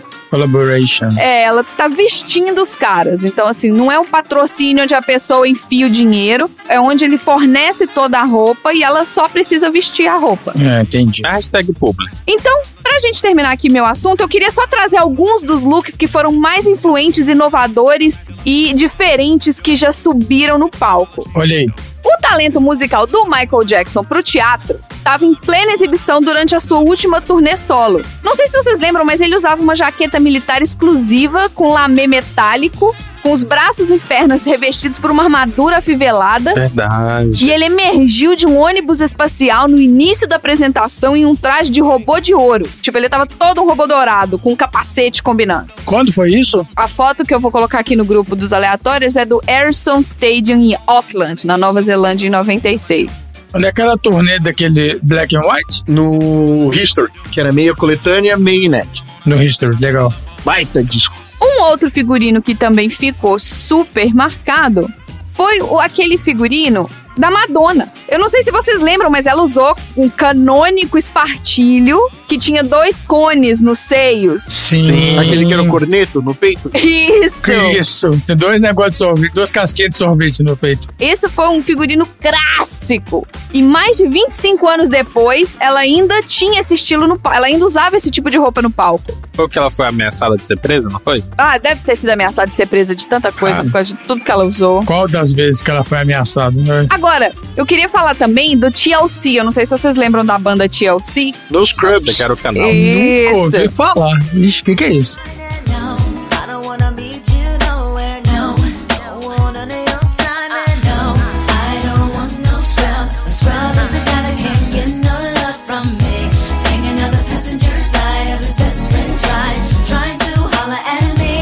Menina com camisinha no olho. Que? Que isso, gente? Elas foram as pioneiras em transmitir mensagens políticas através das roupas que elas usavam no palco. E às vezes elas tinham preservativos presos em suas roupas. Ai, caralho. caralho. Em algumas vezes elas estava escrito assim, paz mundial e sexo seguro rabiscado na calça. Então assim, elas foram a primeira banda a ter figurinos com protesto por escrito. Sexo seguro, paz mundial, essas Isso aqui coisas. no olho da menina, uma camisinha? Aham. No óculos? Que doideira. É isso aí, é na loucura.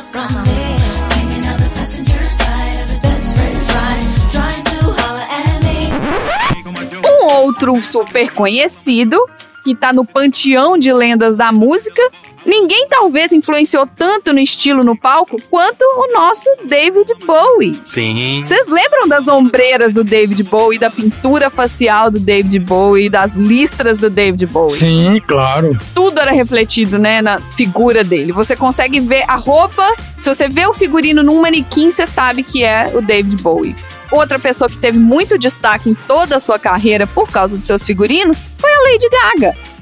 Lady, Gaga, ela, vestiu né, carne, ela já usou né? top de sutiã com uma bola, daquelas bolas de discoteca, sabe? Aquelas globo de luz. Vestido motorizado, bustier pegava fogo. A roupa de carne, vocês lembram da roupa de carne? Apesar de que a roupa de carne não foi pra Vixe. show, a roupa de Não, carne foi, foi foi um protesto, né? foi, foi para um, um evento que ela participou.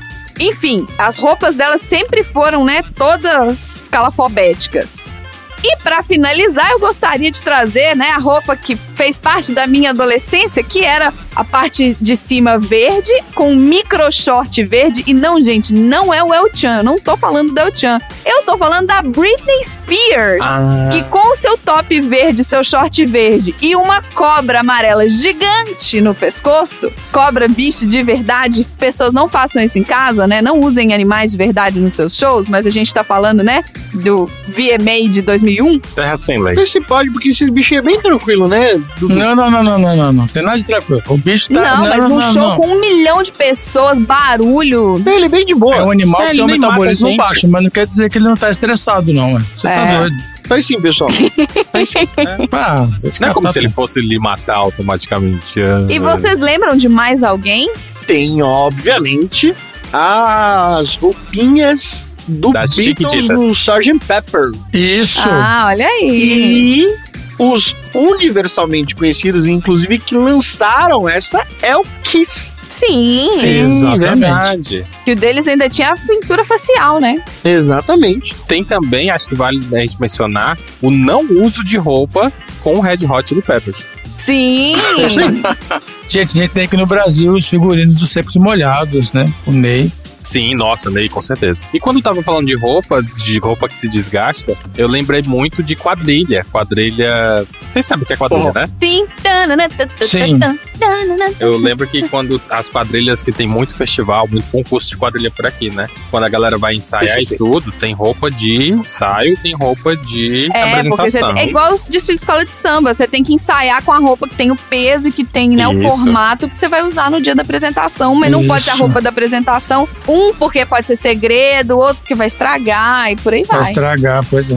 E esse foi o meu assunto aleatório. Maravilha, muito bom, muito bom mesmo.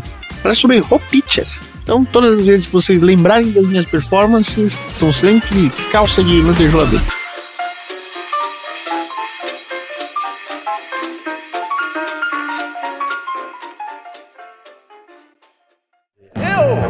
Jeito nisso aí. Quê? Não, Buster, presta atenção. Esse show não vai salvar o teatro. Você tá no fundo do poço, cara. É, mas sabe qual é o lado bom de chegar ao fundo do poço, Ed? É que só dá pra ir numa direção. Que é pra cima!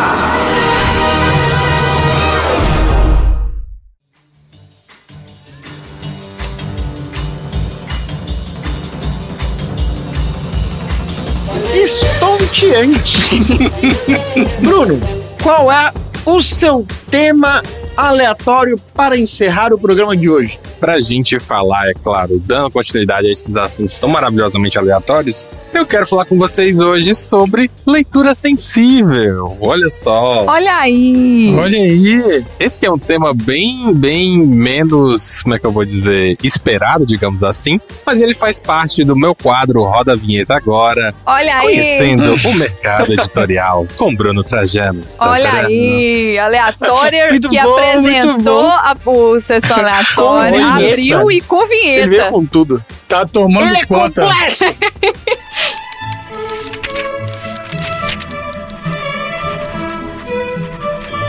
Conhecendo o mercado editorial, com Bruno Trajano.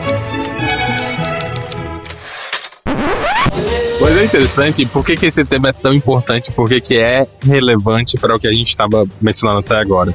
No filme, a gente observa que um dos personagens que a gente mais se diverte é o Gunter, que foi mencionado, que ele é um porco e ele é muito divertido, ele é muito good vibes, ele é muito de boinha. Mas tem um elemento interessante que é importante a gente sempre lembrar, que nas histórias, elas estão sempre tentando fazer uma verossimilhança com o mundo real. E se a gente tentasse transformar esses personagens de Sing em personagens humanos, digamos assim, o Gunter, obviamente, seria uma pessoa gorda, correto? Correto. Seu estereótipo. Sim. Estereótipo é, total. E isso é interessante, porque se a gente observar, eu assisti o filme com muita, um olhar muito crítico nesse Sabe o elemento. que ele lembra? O Thiago Bravanel. Não faz isso com o Gunter. Oh, meu Deus. Por que não? o Thiago Bravanel ficou chato pra caralho. Ele me lembra muito o cara do Modern Family. O Ken, sim. Ah, Eu sim, o também. Gunter, o cara eu do falei, Modern Tenho certeza Family. que o é. dublador é o cara do Modern Family.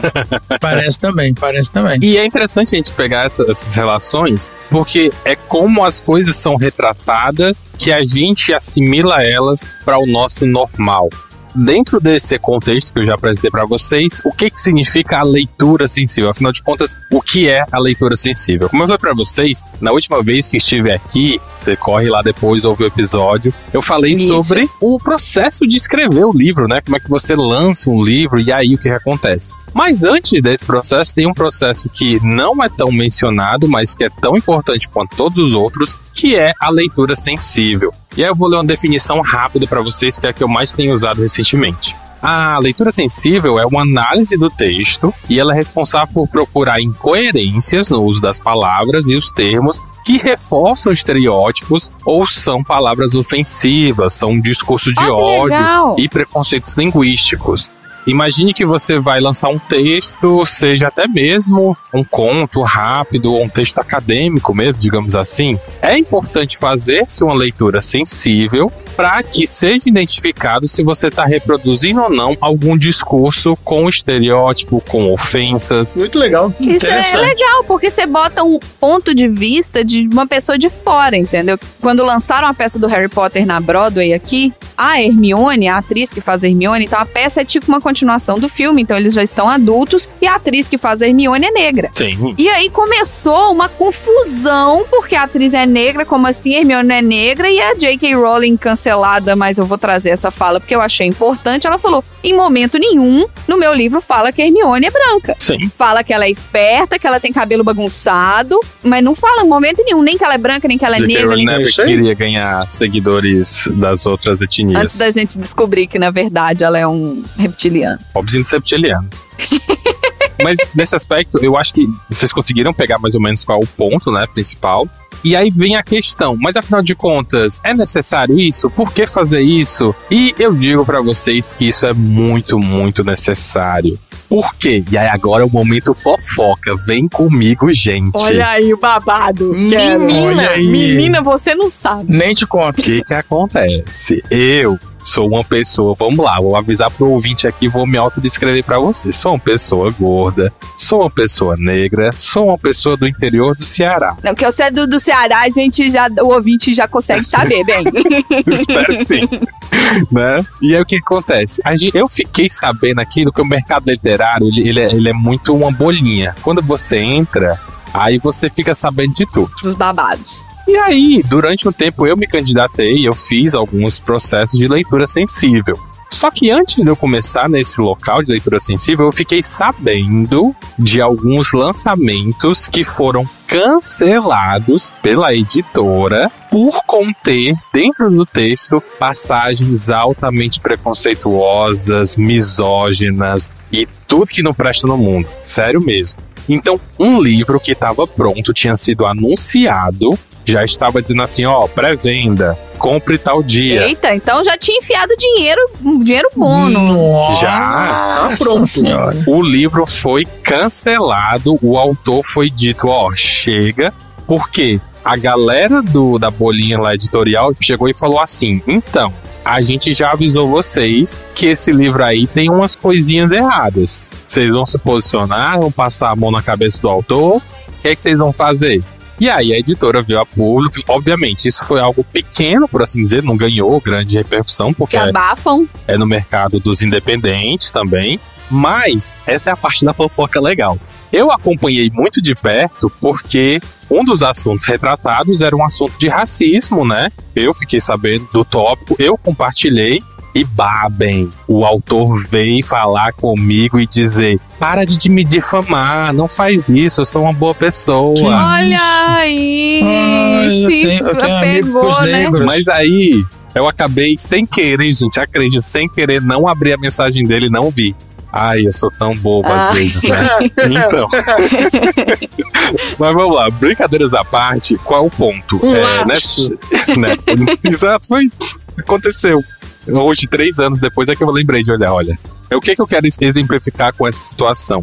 Que isso é um assunto tão importante porque é algo que realmente machuca e as pessoas não conseguem entender a diferença, porque as pessoas acham, e mais uma vez, que elas têm o direito de escrever o que elas quiserem. E aí eu vou usar esse exemplo específico para que vocês consigam entender do que, que eu tô falando.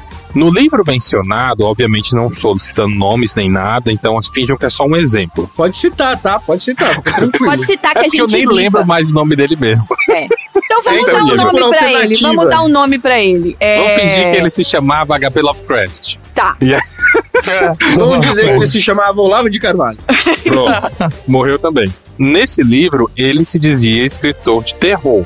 E aí, dentro dessa discussão, já tem uma própria questão. O que que é terror, o que que é horror? Eu acho que eu falo isso muito nos meus podcasts, depois vocês confiram lá. Mas, rapidamente, o terror, às vezes, quer te causar medo, quer te causar ânsia, quer te deixar aterrorizado, quer te causar suspense.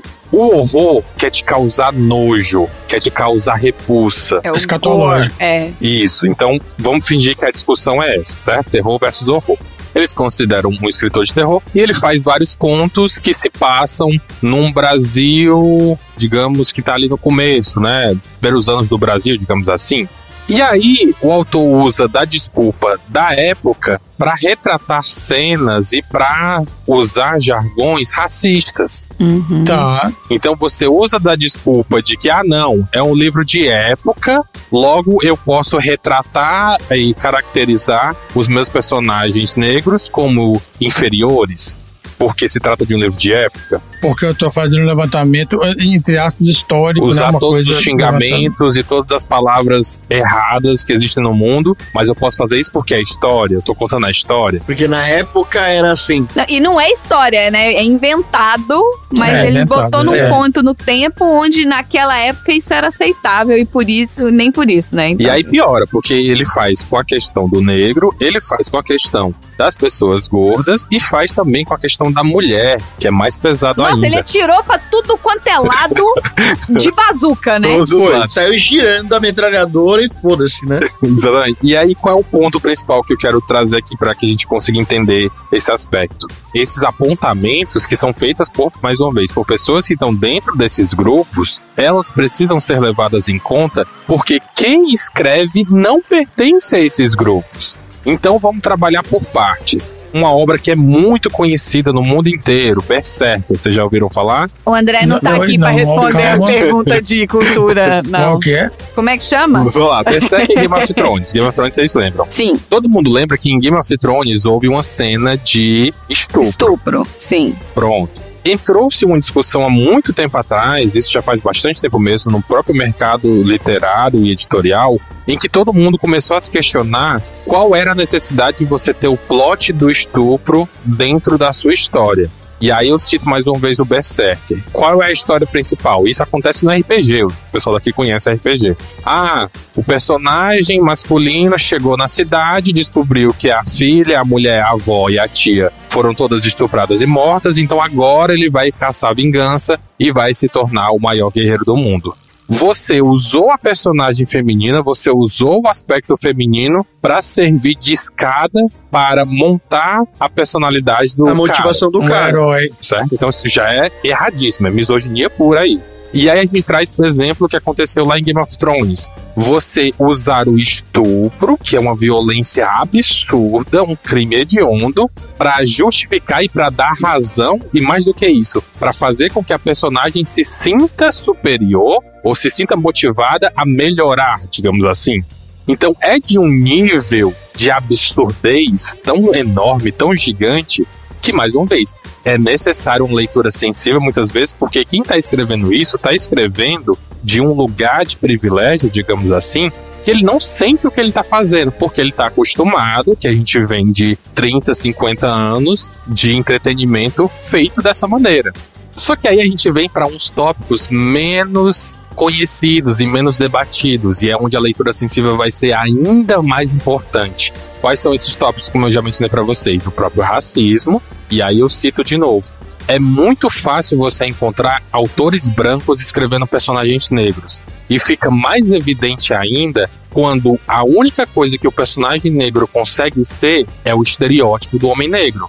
A gente lembra quando Chadwick Boseman fez um discurso há um tempo atrás, foi muito divulgado na época que ele faleceu, em que ele falou que um dos primeiros papéis que foi oferecido para ele foi um papel que era completamente estereótipo. E ele disse: Não, não vou fazer isso. Porque, mais uma vez, o mercado inteiro de Hollywood, por aí vai, de pessoal que está escrevendo histórias, é feito por pessoas brancas que nem conhecem a realidade negra, seja ela brasileira, seja ela fora do Brasil. Então, tudo que vai ser escrito está dentro de um estereótipo, está dentro de um padrão.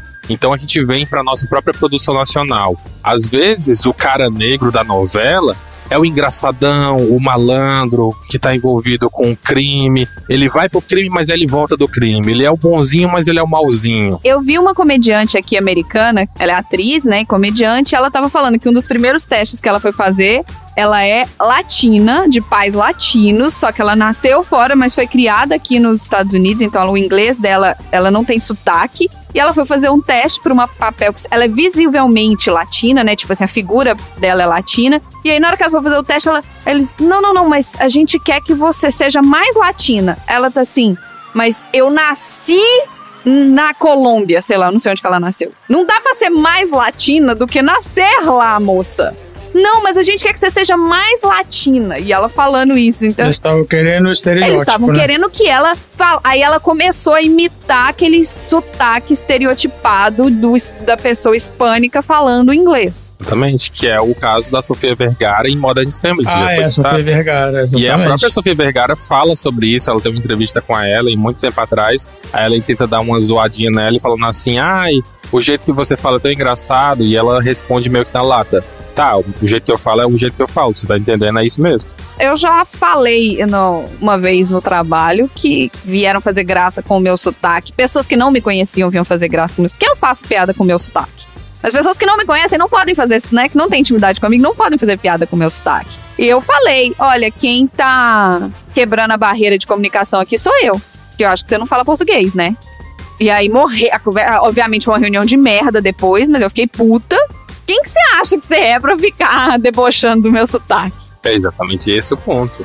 Mas temos mais submundos. Eita. o negócio não para. Fofoca! Recentemente, isso eu falei até numa live muito importante. Eu tive muito acesso a, a conhecer e entender um pouco mais da comunidade PCD, né, das pessoas com deficiência. E aí eu tenho até uma entrevista lá no meu no podcast com a Virgínia, e ela é uma pessoa incrível, ela é artista, fotógrafa, atriz, diretora, escritora e PCD, pessoa com deficiência, e a gente fala disso um pouquinho na entrevista e foi quando eu abri mais os meus olhos. É muito comum a gente lembrar de ficção científica e você pensar em pessoas, digamos, ciborgues, pessoas com algum tipo de transformação física no corpo, certo? Imagine o quantas vezes você viu o estereótipo da pessoa que, ai meu Deus, perdi o meu braço, minha vida acabou, não posso fazer mais nada. Ah, ganhou um braço de metal e agora ele é um super-herói. A gente faz isso direto com os atletas olímpicos, a gente faz isso o tempo todo com as nossas histórias de ficção. Porque a gente não consegue imaginar que, um- mais uma vez, uma pessoa PCD, seja qual for a questão dela, é digna de ser tratada como uma pessoa normal. É vista simplesmente como uma pessoa que tá ali para servir de exemplo de superação. É. Cara, tem um livro, e aí eu, esse eu vou citar nomes, chamado Todo Dia. Nessa história, você acompanha um personagem principal que ele não tem corpo físico. Ele é como se fosse uma espécie de entidade. E ele vai viajando de corpo em corpo e todo dia ele acorda no corpo de uma pessoa diferente. Então o livro vai caminhando por um caminho muito bom. Aí a gente chega, quando o A entra, no corpo de uma pessoa gorda. E as descrições que ele faz é só a seguinte: entrei no corpo de uma pessoa gorda, essa pessoa é nojenta, eu consigo sentir o óleo nas minhas mãos, eu só quero que o dia acabe para que eu mude de corpo. E cara, é horrível demais, é destrutivo demais. Quando eu li esse livro e eu mostrei para alguns colegas, todos eles ficaram: "Ah, não entendi, o que que tem de errado com isso?" Ai, porque quando não é Aí com é eles, foda. né? Quando a dor não é sua, é Ah, mimimi. Aí é foda. Bad vibes, Cast. Ah, ué, estamos aqui pra isso. Então, tipo, é necessário a gente ter esses olhos abertos para que a gente possa conhecer melhor essas questões, essas causas. Mais uma vez, a gente possa conseguir quebrar esses estereótipos que já estão inseridos. A questão não é nem que a gente vai tentar mudar, porque eles existem, eles já estão acontecendo, eles já estão causando mal. A gente vai só tentar chamar atenção para que eles não sejam perpetuados. Então, essa é a importância da leitura sensível. Ah, maravilhoso. E você tem algum livro que você recomende que seja, que tenha passado por essa, essa leitura sensível, que seja um livro muito legal, que tenha temas delicados? Olha, muito bom que você mencionou isso, Marina. Tem um livro de um escritor chamado Bruno Trajano. Olha aí! Jabá na sua cara, ouvinte! Ah, mas é sério, fora o meu livro que tá nas minhas redes sociais, tem o Negres, que tá na Amazon. O Negres, como eu falei da última vez, ele é um livro todo escrito por pessoas negras. Tem pessoas de todos os gêneros e cada história é construída de maneira a não ser, digamos, uma coisa só. Então, o meu conto é um conto de ficção que flerta com o afrofuturismo tem contos de romance, e todos eles têm a perspectiva de ter um personagem, mais uma vez, como principalmente negro, a vivência dele negro, e que tenha literalmente uma, digamos, consciência do que está sendo representado ali. Não é só algo do que eu vi, do que alguém falou uma vez e eu tô repetindo aqui. Então, realmente está dentro desse processo da vivência. Tem os meus outros livros que você também encontra facilmente na internet. Tem Crônica do Fim do Mundo, tem livro novo aí para chegar. E também tem outros projetos que eu tô sempre apoiando, que eu tô sempre divulgando. Agora, de cabeça, eu diria até que para vocês acompanharem, tem um projeto em áudio que foi feito pelo Hector, acho que ainda tá online. E foi o Akin. Ele até me convidou para me fazer participação em áudio lá. Então é um projeto muito interessante e é importante vocês irem por esse caminho que eu tô falando de descobrirem pessoas que sabem do que estão falando, digamos assim. Excelente tema. Obrigado, Bruno. Um dos melhores temas da história, hein? Não é, menino? Então. Muito é- interessante. O É, melhor filme com os melhores temas. Os muita melhores. reflexão. Mas além disso, o que mais aprendemos hoje? Eu aprendi que o Bruno, ele sabe todas as fofocas, porque ele entrou na bolha da, dos Literária, escritores. né? É, então assim, vamos gravar um PDG, Bruno, de fofocas das outras pessoas. De Ah, coisas então que eu não sei, só me contaram. Não sei se é verdade. Eu aprendi que precisa ter um figurino para você ensaiar e um figurino para você se apresentar. Olha Tá aí. aí. Senão você destrói o figurino do ensaio e não consegue apresentar com nada. Opa! Eu aprendi que Cat Stevens não teve a sua versão em forró ainda, mas ele vai lutar e vai conseguir. Wild World vai vir em versão forró. Ah, não é possível que não tenha. Deve ter. Se procurar direitinho, acha. Então acha, vamos viu? procurar isso? É. Chega por hoje. Fala tchau, gente. Tchau, gente.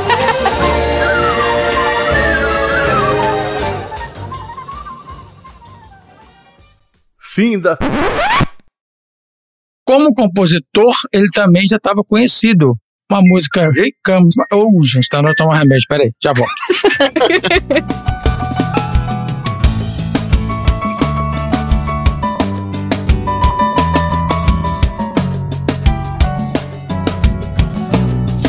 gosta de mim, amor.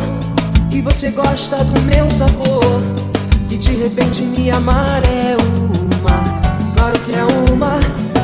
Se você disser que vai partir, seja o que for que você fizer, você segura sozinha a amor.